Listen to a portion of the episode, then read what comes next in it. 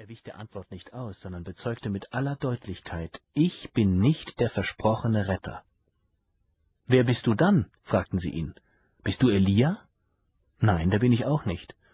Bist du der erwartete Prophet? Nein.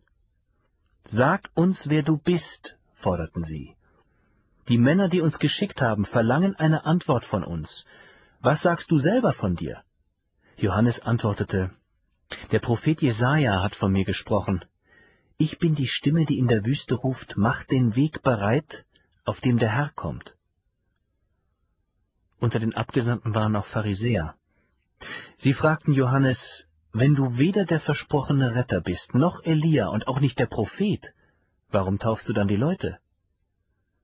Johannes antwortete, ich taufe nur mit Wasser.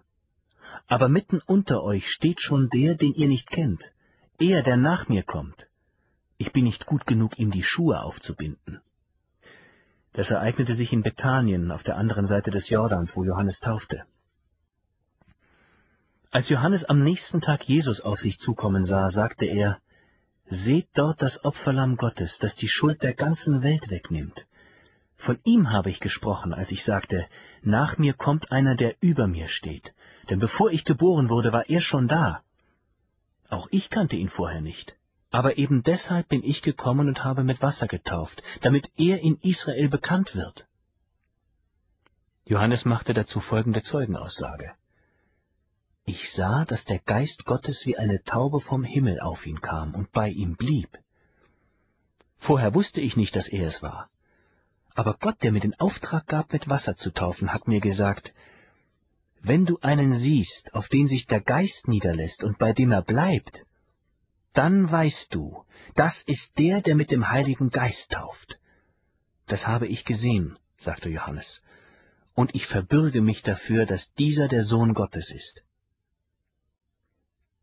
Am nächsten Tag stand Johannes an derselben Stelle, und zwei von seinen Jüngern waren bei ihm.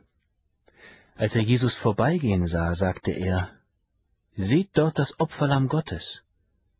Die beiden hörten es und gingen Jesus nach.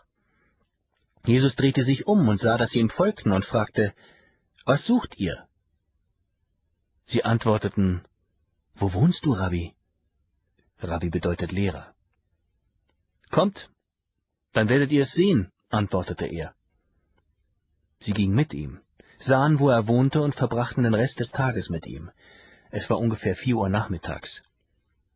Der eine von den beiden, die Johannes reden gehört hatten und Jesus gefolgt waren, war Andreas, der Bruder von Simon Petrus. Als er bald darauf seinen Bruder Simon traf, sagte er zu ihm, Wir haben den Messias gefunden, den versprochenen Retter.